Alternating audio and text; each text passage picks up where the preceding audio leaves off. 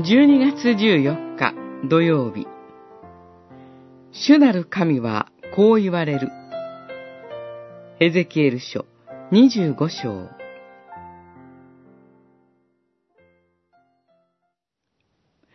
主の言葉が私に望んだ。人の子よ。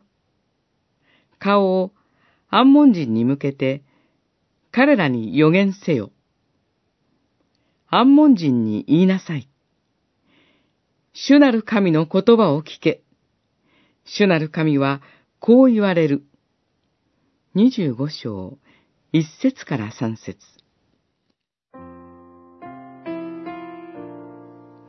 二十五章から南ユダ王国を取り巻く七つの国々に対する予言が語られています。安門人に言いなさい。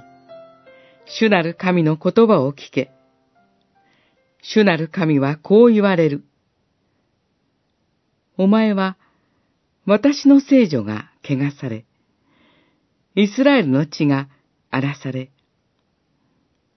ユダの家が補修となって行ったことを、あはは、と言ってあざけった。こうして、安門人は、神の民の不幸を笑ってあざけりました。モアブも、ユダの家も、他のすべての国のようになった、と言ってあざけりました。彼らは、イスラエルが神に選ばれた民であることを侮ったのです。エドム人は、ユダの家に復讐をした。エドム人の罪は、神の民に対する復讐でした。ペリシテ人は、復讐し、あざけりの思いを持って、大いに仇を報い、昔からの憎しみに駆られて滅ぼそうとした。